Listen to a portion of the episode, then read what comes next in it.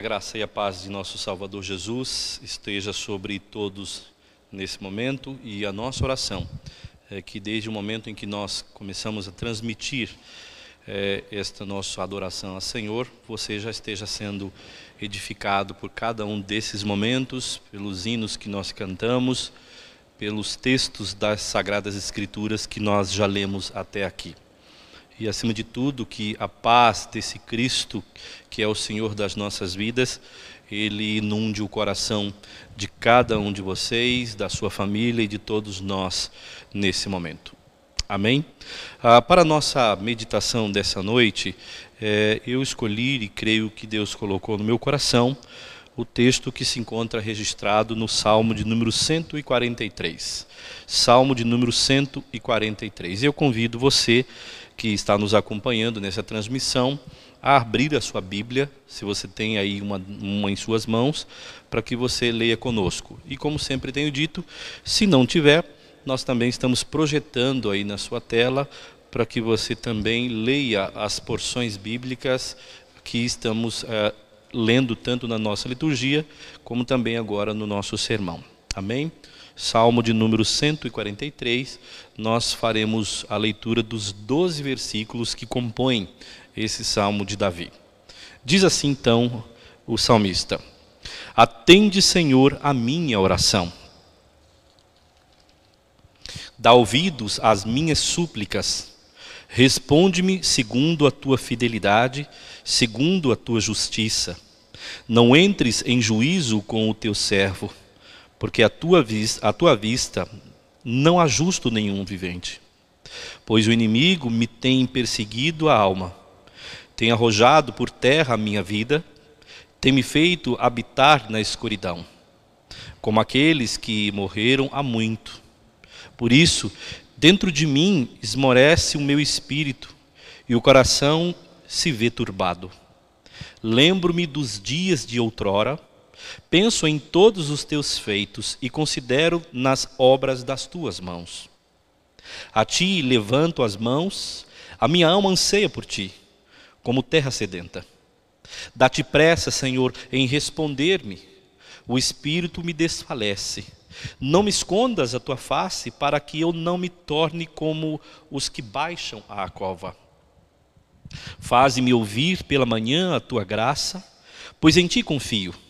Mostra-me o caminho por onde devo andar, porque a ti elevo a minha alma. Livra-me, Senhor, dos meus inimigos, pois em ti é que me refugio. Ensina-me a fazer a tua vontade, pois tu és o meu Deus. Guia-me o teu bom espírito por terreno plano.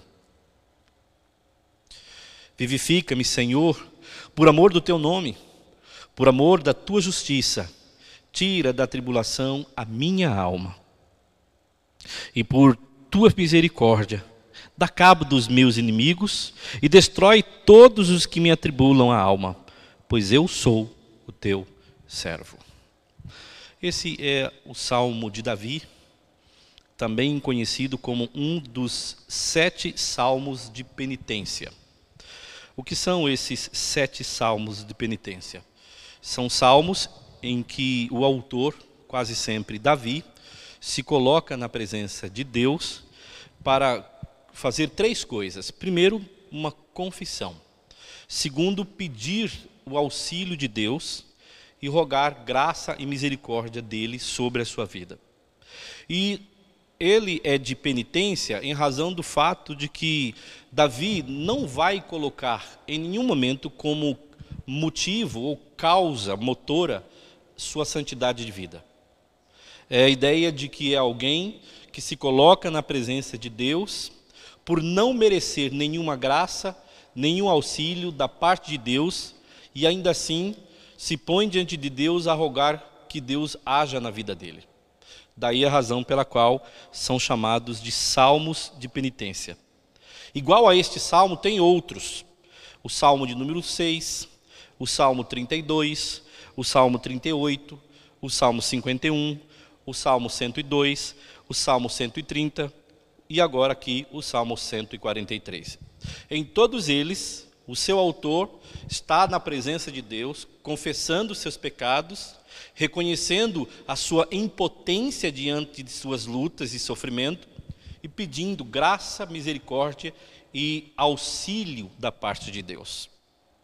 Aqui no Salmo 143, nós temos Davi fazendo mais uma vez exatamente isso. Davi está vivendo uma situação difícil em sua vida, e, a, e por causa disso, algumas coisas estão acontecendo com ele e nele. E ele então é levado até a presença de Deus e expõe a Deus todo o seu drama, expõe a Deus toda a sua angústia, expõe a Deus seu coração com uma finalidade: rogar que a graça e a misericórdia de Deus mais uma vez se manifeste sobre a vida dele. Semelhante modo, muitos de nós passamos por situações de adversidades, tribulações e angústia.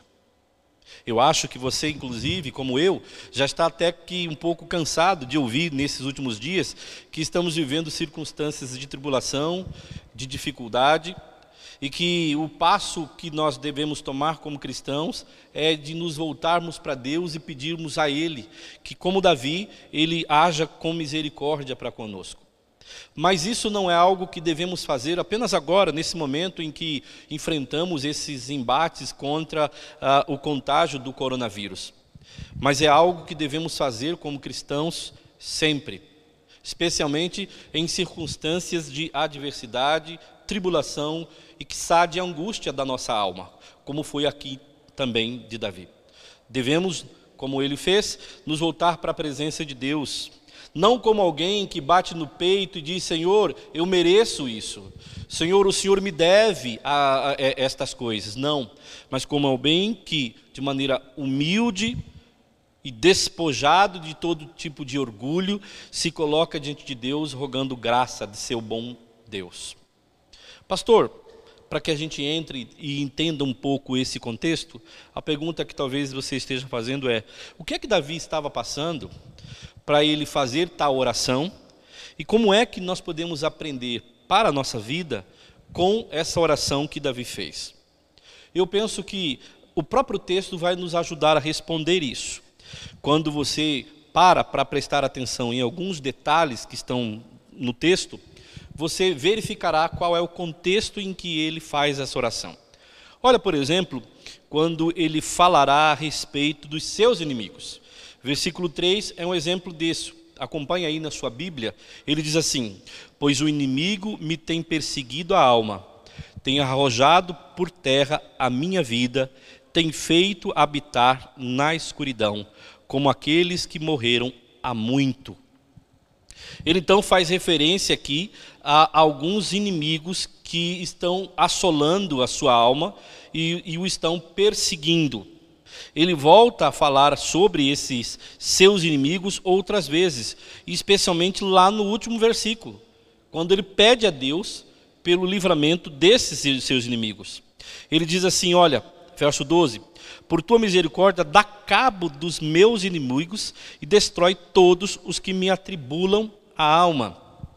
Um pouco antes disso, ele também citou novamente os inimigos, verso 9 quando ele disse: Livra-me, Senhor, dos meus inimigos. Portanto, pelo menos por três vezes, ele falará a respeito de inimigos, ou seja, a situação em que ele está é, ele está enfrentando e confrontando alguns inimigos. E o que ocorre é que o que esses inimigos estão fazendo está afetando a sua própria alma. Por duas vezes ele diz exatamente isso, no verso 3 e depois no versículo 12, que ele diz que o que os seus inimigos estão fazendo e intentando contra ele está inclusive perturbando a sua paz e afligindo a sua alma. Em que momento Davi passou por isso? Quando nós estudamos a história do rei Davi nas escrituras do Antigo Testamento, especialmente nos livros das crônicas e do, no livro dos, do, da história dos reis é, e também de Samuel, nós aprendemos que Davi passou por diversas circunstâncias em que ele teve que enfrentar inimigos e adversários.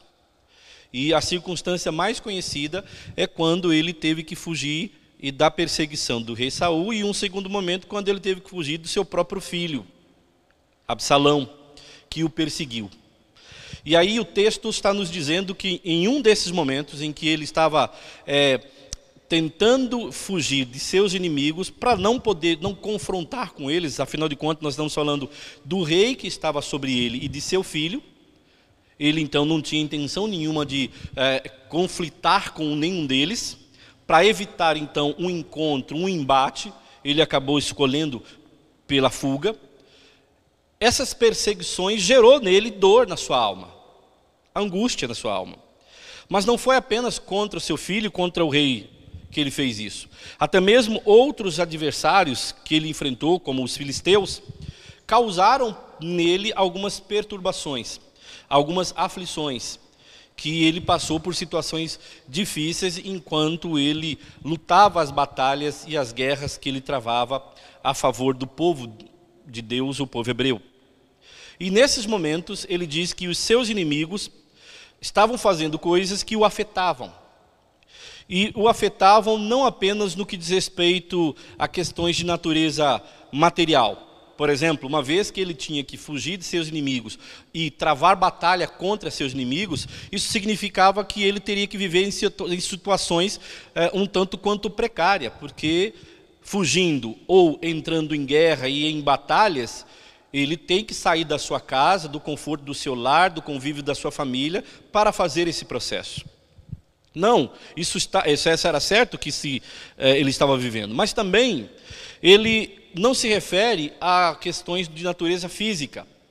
O problema não é apenas que seus adversários têm causado ferida a ele como alguém que na batalha recebe um golpe de espada e ferido, tem que sair da batalha imediatamente, levado pelos seus pares, para que ele possa ser socorrido, e nessa batalha ele tenha perdido uma mão, um braço, ou tenha sido ferido gravemente, fisicamente falando. Não é só isso.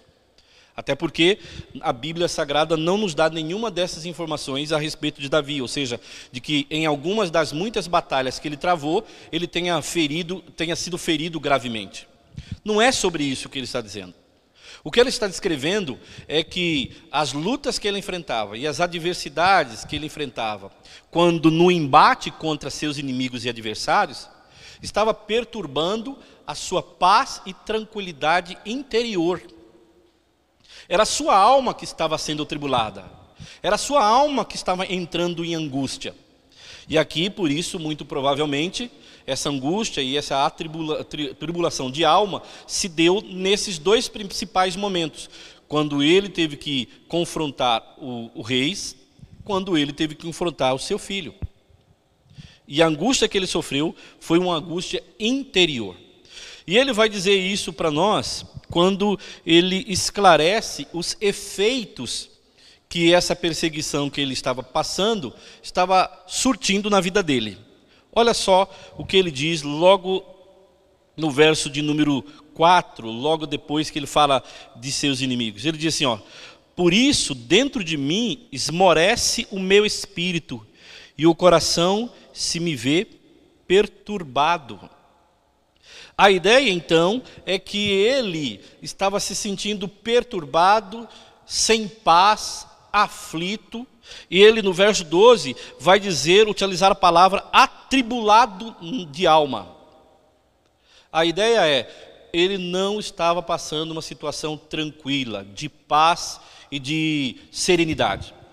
Sua alma estava angustiada, seu coração estava perturbado ele estava um tanto quanto angustiado por causa dos confrontos e enfrentamento contra seus inimigos. A circunstância não era das melhores, não era um bom momento. Ele não estava passando pelos seus melhores dias. É isso que ele está dizendo. E nesse quadro, nesse contexto, ele se volta para Deus. E ao se voltar para Deus, ele faz a Deus três pedidos. E quais são esses três pedidos? Nós vamos ver aqui quais são e como esses três pedidos também têm aplicação concreta na nossa vida pessoal nos dias de hoje. O primeiro pedido que nós vemos Davi fazendo é por livramento. Lembre-se que a adversidade pela qual ele está passando decorre do enfrentamento contra adversários e inimigos. Consequentemente, se a falta de paz e a perturbação de alma vem a ele por conta dos embates com seus inimigos, certamente que a primeira coisa que ele pediria a Deus é: livra-me, Senhor, dos meus inimigos. E é exatamente isso que ele faz. Olha o que ele diz no verso de número 9 e depois novamente no verso de número 12. Livra-me, Senhor, dos meus inimigos, pois em ti é que me refugio. Verso 12. E por tua misericórdia, dá cabo dos meus inimigos e destrói todos que atribulam a minha alma. Então, o primeiro pedido que ele faz é por livramento. Ele pede a Deus para que Deus eh, tire dele ou faça passar aquela circunstância de dificuldade que ele está enfrentando. E como já descrevemos, a dificuldade é resultado dos embates que ele está travando contra alguns dos seus adversários, alguns de seus inimigos. E o que ele pede a Deus é: Deus, por favor, me livra de toda essa situação. E me livra disso, porque eu confio em Ti, me refugio em Ti, e só Tu podes me colocar numa situação mais tranquila e mais segura. Por favor, tira de mim toda essa situação, porque isso tem me incomodado, tem me tirado a paz, tem me angustiado, tem atribulado a minha alma. Me livra disso. Mas não só, ele pede livramento, ele pede uma segunda coisa. Ele pede também para que Deus possa lhe dar direção. É como se ele dissesse: Deus, por favor, mostra-me também o teu caminho. Ajuda-me a andar segundo a tua vontade. Dá-me a tua direção. E ele faz isso, você observará em dois momentos aqui no próprio texto, quando ele vai referir-se a isso no versículo 8 e depois retoma essa mesma ideia no versículo de número 10. Acompanha comigo aí na sua Bíblia.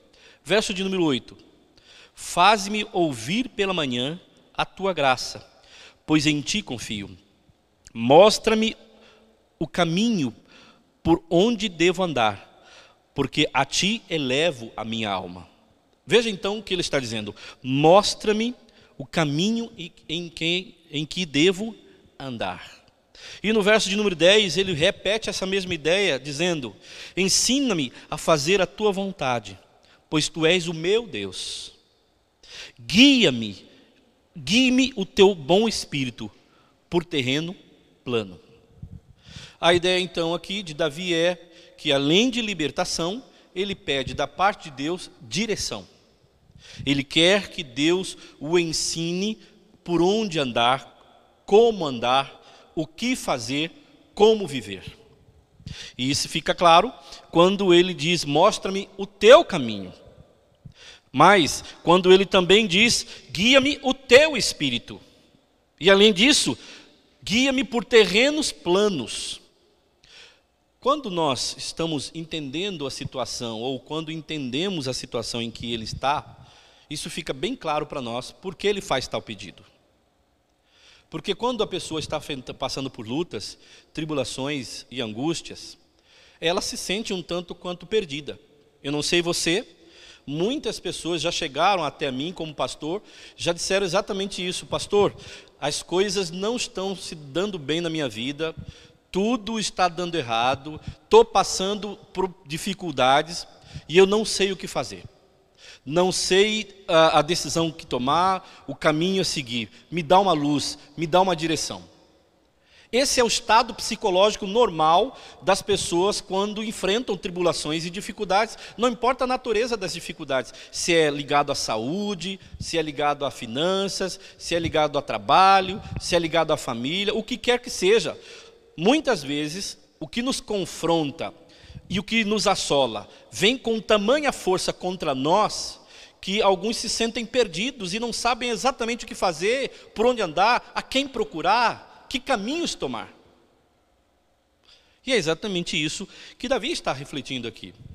Ele não só pede a Deus que o livre daquela situação ruim, que afaste dele os seus adversários, mas ele pede a Deus que naquele momento de tribulação da alma, ele possa ter uma direção a seguir. Deus possa ensinar o caminho, ele possa enxergar a maneira como Deus quer que ele viva. Portanto, ele pede também por direção de Deus naquele momento. E terceiro pedido, ele pede a Deus por despertamento espiritual, vivificação. Olha o que ele diz no verso 11: Vivifica-me, Senhor, por amor do teu nome, por amor da tua justiça, tira da tribulação a minha alma. Ele pede então por despertamento espiritual. E por quê? Porque, sem dúvida nenhuma, essa é também uma das consequências da experiência de tribulação. A tribulação, os problemas, as dificuldades, a falta de dinheiro, a falta de saúde, os conflitos familiares, o desemprego, o medo de contaminar-se com um vírus mortal como o coronavírus, a ansiedade, tudo isso gera no coração das pessoas abatimento. Tudo isso afeta a paz, a tranquilidade interior de qualquer um, inclusive no aspecto espiritual. Muitos acabam, inclusive, se desanimando, outros sendo levados a questionar os próprios cuidados soberanos e misericordiosos de Deus por causa das lutas e dos sofrimentos que elas enfrentam em decorrência de algum tipo de dificuldade que se apresentou para ela na vida. E elas então perdem a paz e se sentem atormentada, com suas almas tumultuadas. Eu me lembro de uma passagem que Cristo contenta consolar seus apóstolos, porque era esse o sentimento de seus corações. João capítulo 14, nos versos primeiros, 1 e 2, Jesus diz: Não se turbe o vosso coração. E por quê? Porque ele acabara de dizer que ele haveria de deixar a presença dos discípulos para ir para o céu, e os discípulos ficaram com os seus corações perturbados e entristecidos. E aí Jesus diz: Calma, fica tranquilo. Porque esse é o sentimento natural quando, enfrentando dificuldades, nós, inclusive, perdemos a direção e não sabemos exatamente como nos proceder. Nos sentimos angustiados, com a alma abatida e perturbada. Assim também se sentiu Davi. E por esta razão ele faz o seguinte pedido: Deus, então, vivifica-me. Se fizéssemos aqui um estudo bíblico apenas baseado nessa expressão, vivifica-me, nós seríamos expostos, especialmente nos Salmos, a diversos textos que vai nos dizer que esse pedido de vivificação significa nada mais nada menos do que Deus aviva meu coração, renova a minha esperança, tira de mim a tristeza, aumenta em mim a paixão pelo Senhor, anima-me de novo, restabelece meu vigor. É isso que ele está dizendo. Salmo 119, por exemplo, no versículo de número 50, o salmista fala exatamente isso que ele ama a palavra de Deus, porque é na palavra de Deus, ou é a palavra de Deus que gera vida, que desperta, que renova o coração abatido e aflito e ansioso dele. E é esse o pedido que Davi faz. Então, Davi aqui está dizendo o seguinte: olha, houve um momento na minha vida em que, em razão dos meus embates com os meus adversários e os meus inimigos, eu passei por uma forte tribulação da alma. Eu senti a minha alma perturbada, angustiada. Confesso a vocês que dentro de mim esmoreceu o meu espírito, ou seja, eu cheguei a me entristecer e até a me desanimar por conta dessas dificuldades. E sabe o que ele fez? Ele recorreu a Deus. Ele pediu a Deus para Deus livrá-lo daquela situação. Ele pediu a Deus para Deus dar a ele direção, porque ele não sabia exatamente por onde andar e o que fazer. E ele pediu a Deus por despertamento, por renovação de coração. Eu não sei se é essa a condição em que você está hoje. Esses últimos dias têm sido dias extremamente difíceis para todos nós. Talvez você também já tenha se visto em angústia, em desânimo, em tristeza, em apatia. Quem sabe você está agora, nesse exato momento da sua vida, vivendo algum tipo de experiência de tribulação, que está roubando a sua paz interior, tirando a sua tranquilidade. Você nem sequer consegue dormir e descansar direito, porque as preocupações são muitas e sua mente não para de funcionar e você não sabe exatamente o que fazer, a quem recorrer. Parece que você olha para um lado, olha para o outro, para frente, para trás, para o alto e para baixo e não vê saída do seu problema. Eu não sei se esta é a sua situação, mas se porventura hoje você estiver enfrentando isso, ou mesmo se você vier no futuro de sua vida a enfrentar isso, aqui está diante de nós o exemplo de um homem de Deus que passou por uma, uma circunstância e ele está nos ensinando o caminho a tomar, o que fazer. E o que fazer é expor tudo isso na presença de Deus, voltar-se para o Senhor e orar a Ele, colocando e derramando a alma e o coração na presença dEle, dizendo exatamente o que está acontecendo conosco e como nós estamos nos sentindo diante dessas lutas e tribulações. Você pode fazer isso. O Deus que te salvou na cruz do Calvário, é o Deus que te acolhe, te abraça e te convida a expor diante dele suas lutas e aflições. Ele mesmo disse para nós: aqueles que estão cansados e sobrecarregados, vinde a mim que eu vos aliviarei. Recorra a Deus, aproxime-se dele, lance-te aos seus pés e exponha em oração as suas angústias. É exatamente o que Davi está aqui nos ensinando, e temos aqui o exemplo de um homem de Deus que fez isso. Faça isso você também, se você estiver enfrentando esse problema hoje, ou se você vier enfrentar no futuro. Entretanto, e aqui entra o significado das, dos salmos de penitência, Davi, ele vai reconhecer que seu pedido não se fundamenta na sua santidade de vida ou qualquer outra coisa. Ele reconhece a sua pequenez, ele reconhece que não há da parte dele nenhum mérito. Ainda que a Bíblia o chame de homem segundo o coração de Deus, isso não significava para ele que o tornava merecedor de uma atenção especial de Deus, porque talvez ele fosse um homem correto. Não. Ele reconhece que o que ele está fazendo, ou seja, se voltando para Deus e pedindo por misericórdia de Deus, não é por causa dele, mas em razão de quem Deus é. Olha o que ele diz, no verso de número 2: Não entres em juízo com o teu servo, porque à tua vista não há justo nenhum vivente. Aqui ele está dizendo, Senhor, responde à oração que eu te faço agora. Livra-me dá-me direção, anima meu coração.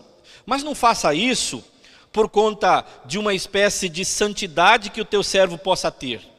Porque não há justo nenhum vivente, ou seja, nesta terra não há um homem sequer que seja justo e que pode apelar à sua justiça e dizer: Deus, olha, o Senhor deve fazer isto por, mim, o Senhor deve me abençoar, o Senhor deve me curar, o Senhor deve me fazer prosperar, o Senhor deve converter meus filhos, o Senhor deve mudar as minhas circunstâncias, o Senhor deve não permitir que eu passe por enfermidades, porque eu sou justo, eu sou boa pessoa, eu não faço mal, eu não cometo erros, eu amo as pessoas, eu ajudo aquelas pessoas que necessitam. Não, não é nem, nem não é por causa de nenhuma dessas coisas.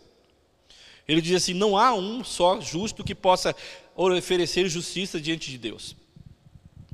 Portanto, Senhor, eu não peço o que eu peço por causa de minha pessoa. Ele vai dizer: eu peço o que eu peço por causa do seu caráter. E ele responde isso em alguns versículos. Primeiro no verso de número 1 quando ele diz assim: Dá ouvidos às minhas súplicas, responde-me segundo a tua fidelidade, segundo a tua justiça. Portanto, ele fala de fidelidade de Deus e justiça de Deus. Deus não é segundo os meus padrões, mas segundo os teus padrões, a tua fidelidade e a tua justiça. Faça o que é justo e bom aos teus olhos e não aos meus olhos. E mais, ele vai também dizer isso em outros momentos, apelando para Deus livrá-lo daquela situação, mas não falando de si mesmo, mas falando de Deus e de quem Deus é. E ele vai dizer isso de novo no verso 12. Olha o que ele diz: Por tua misericórdia, dá cabo dos meus inimigos. A ideia é: livra-me dos meus inimigos, baseado na tua misericórdia. Além disso, ele vai também dizer no verso 11, porque ele pede despertamento espiritual. Ele diz: Senhor, por teu amor, ou mais do que isso, por amor do teu nome.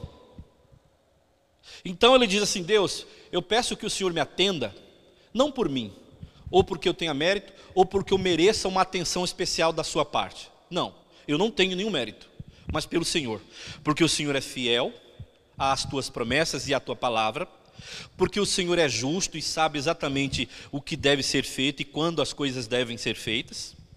Porque o teu o Senhor ama o teu nome e, portanto, então, o Senhor é fiel ao teu nome e o Senhor estabeleceu conosco uma aliança. Porque o Senhor é misericordioso. Então, atenda, Senhor. Atenda-me pelo teu caráter.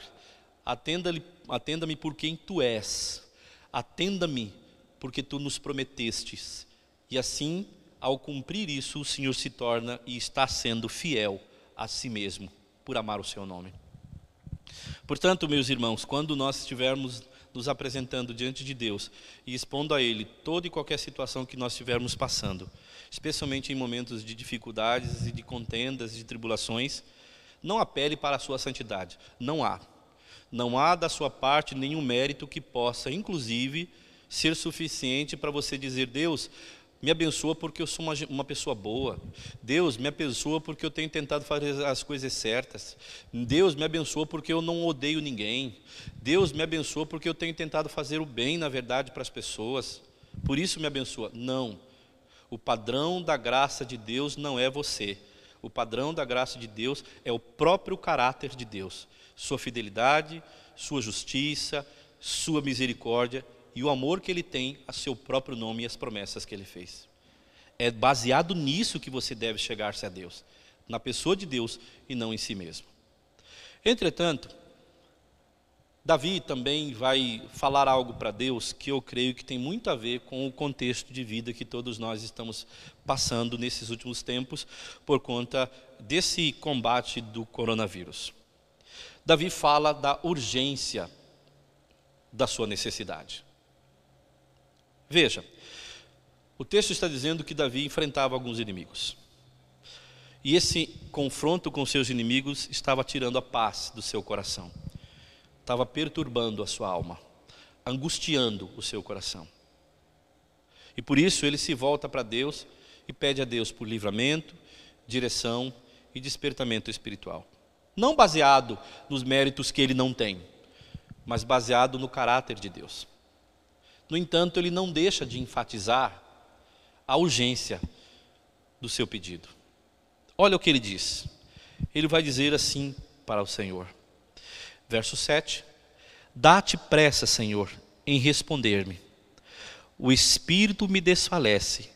Não me escondas a tua face, para que eu não me torne como os que baixam a cova. Olha quão profundo e quão íntimo é a declaração desse homem. Ele diz: Olha, Senhor, responda-me, verso 1. Mas por favor, faça isso o mais rápido possível, porque o meu espírito está desfalecido. Senhor, eu estou me sentindo como alguém que está indo para a cova. Na verdade, o que ele está falando aqui é como alguém que está morto sendo enterrado. Isso é o sentido no original. E que alguém que está morto sendo enterrado perdeu a vida, perdeu a esperança, perdeu a alegria, perdeu a paz. Veja que a situação que ele está passando não é tranquila. Não são os melhores dias da vida de Davi por conta de seus adversários e dos embates que ele está sofrendo. A ponto dele dizer: Deus, por favor, faça isso, ou seja, me livre, me liberte e me anime depressa, o mais rápido possível, porque a minha situação não é boa. Eu estou passando angústia, tribulação. Eu estou tendo dificuldade de encontrar caminho e direção a seguir. Eu estou me sentindo como um defunto prestes a ser enterrado, morto, sem vida. Por isso o meu pedido é urgente, porque a minha situação e minhas circunstâncias são urgentes. Eu não sei se você está vivendo, ou já viveu, ou vai viver no futuro algo parecido como a de Davi. Se suas circunstâncias chegarão a ponto ou se já chegaram a ponto de você dizer isso para Deus: Deus, olha, eu estou tão angustiado, minhas coisas estão tão, tão, tão erradas, minha vida não está dando certo que eu estou me sentindo como um defunto prestes a ser enterrado. Viver para mim já perdeu o sentido. Se você está se sentindo assim, em nome de Jesus, Davi não está dizendo isso dele para fazer com que eu e você nós nos desesperemos.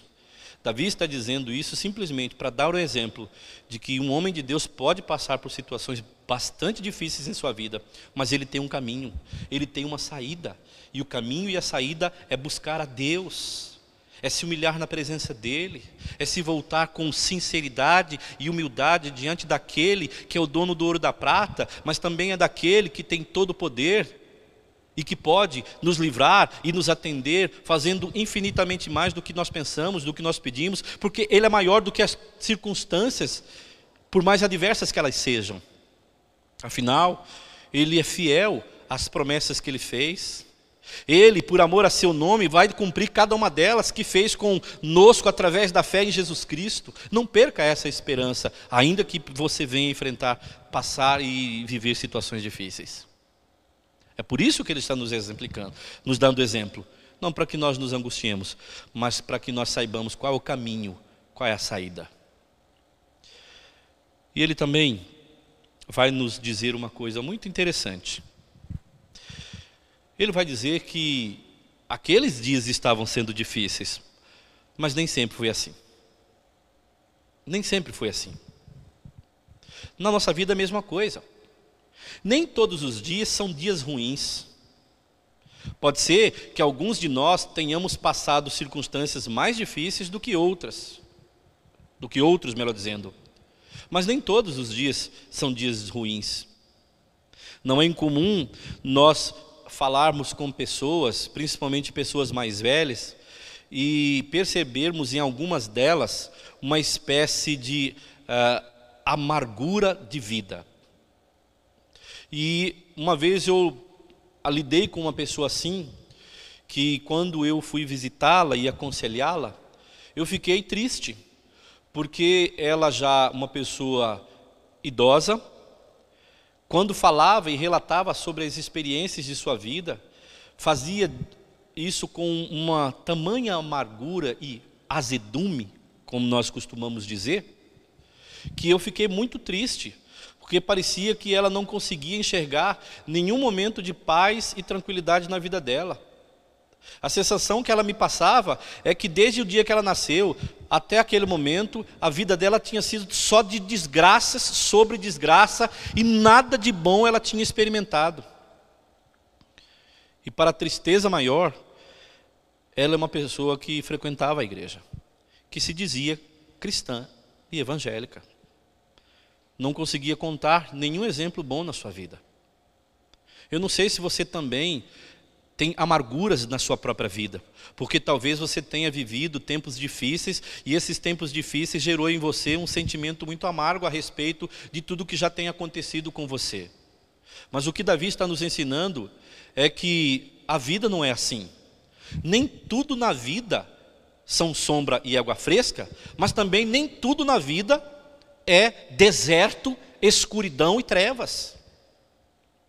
A gente não está ou passa o tempo inteiro no vale da sombra da morte.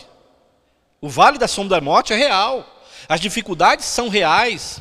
As tribulações são reais. O deserto é real. Mas será que todos nós nunca saímos de lá? Sempre estamos nessa condição? É uma pergunta que eu faço a você. Davi entendeu que não era assim. Davi entendeu que aquele era um momento da vida dele, era apenas uma circunstância. Ele estava passando aquela situação momentaneamente. Por quê? Isso já havia sido diferente. O passado provava para ele que ele já teve tempos bons. E por causa desses tempos bons que ele teve no passado, ele podia ter a esperança de que esses tempos ruins iriam passar e ali na frente ele voltaria a ter tempos bons. E sabe por quê? Porque Deus está no controle dos tempos bons tanto quanto dos tempos ruins. E ele confiava em Deus. Olha o que ele diz sobre isso. Verso de número 5. Lembro-me dos dias de outrora penso em todos os teus feitos e considero nas obras das tuas mãos. É interessante que essa ideia de lembrar-se aqui, ela é uma ideia que é muito presente nos salmos, especialmente importante para os salmistas. Diversas vezes os salmistas vão dizer que ah, eles são despertados à esperança a confiança em Deus e a fé ao se lembrarem dos feitos de Deus. E aqui Davi está dizendo a mesma coisa. Davi está dizendo: Olha, Senhor, na medida que eu me lembro das obras que o Senhor já fez na minha vida, no povo do Senhor, isso faz com que eu me recobre e recobre em mim a esperança. Porque eu me lembro dos teus feitos. Porque eu me lembro que nem sempre a vida foi tão difícil como está sendo agora. Porque eu me lembro que o, Senhor já respondeu às nossas orações. Porque eu me lembro que o Senhor já fez coisas maravilhosas diante dos meus olhos. Porque eu me lembro as inúmeras vezes que o Senhor já me livrou de adversários. Porque eu me lembro que o Senhor já atuou poderosamente na minha vida, dando graça, paz, alegria. Porque eu me lembro que eu já tive momentos de sorrir e não só de chorar. Porque eu me lembro que eu já passei por circunstâncias em que eu poderia ter sofrido muito mais do que eu sofri e o Senhor me livrou. Ou seja, Deus, o Senhor sempre esteve na minha história, cuidando de mim, me livrando, e agora estou me lembrando de tudo isso. E ao me lembrar de tudo isso, eu chego à seguinte conclusão: eu estou passando um momento difícil, sim, mas esse momento difícil vai passar. Vai passar porque eu confio no Senhor. Vai passar porque o mesmo Deus que me deu tempos bons é o mesmo Deus que está permitindo os tempos ruins, é o mesmo Deus que vai mudar os meus dias e vai voltar a me dar tempos bons. Essa é a nossa fé, essa é a nossa esperança. Você tem a sua. Esses dias de coronavírus vai passar. Creemos, creamos nisso, confiemos nisso, encontremos paz com esta promessa. Portanto, querido, para caminhar para a nossa conclusão, o que nós temos aqui diante de nós, no Salmo de número 143, que é um salmo de penitência, onde o servo Davi se apresenta diante de Deus, humilha-se diante dele e pede, é um exemplo do que devemos fazer em tempos de tribulação. Não importa a tribulação, a angústia ou a circunstância que você estiver enfrentando ou vier a enfrentar. A resposta e o caminho é Deus. Se volte para Ele. E ao se voltar para Ele, peça a Deus. Como Davi, peça a Deus por livramento, como Davi, peça a Deus por direção. Como Davi, peça a Deus por renovação espiritual, porque no meio das tribulações, estas três coisas são necessidades urgentes. A gente quer ser ver livre do sofrimento e da luta, a gente quer direção para seguir e para saber o que fazer, e a gente quer renovação, ânimo novamente. Mas ao mesmo tempo, não se apresente de Deus com orgulho no coração. Seja humilde o suficiente para reconhecer que se Deus for te atender, Ele vai te atender segundo a vontade dEle e segundo o caráter dEle, e não segundo a sua pessoa e a sua necessidade.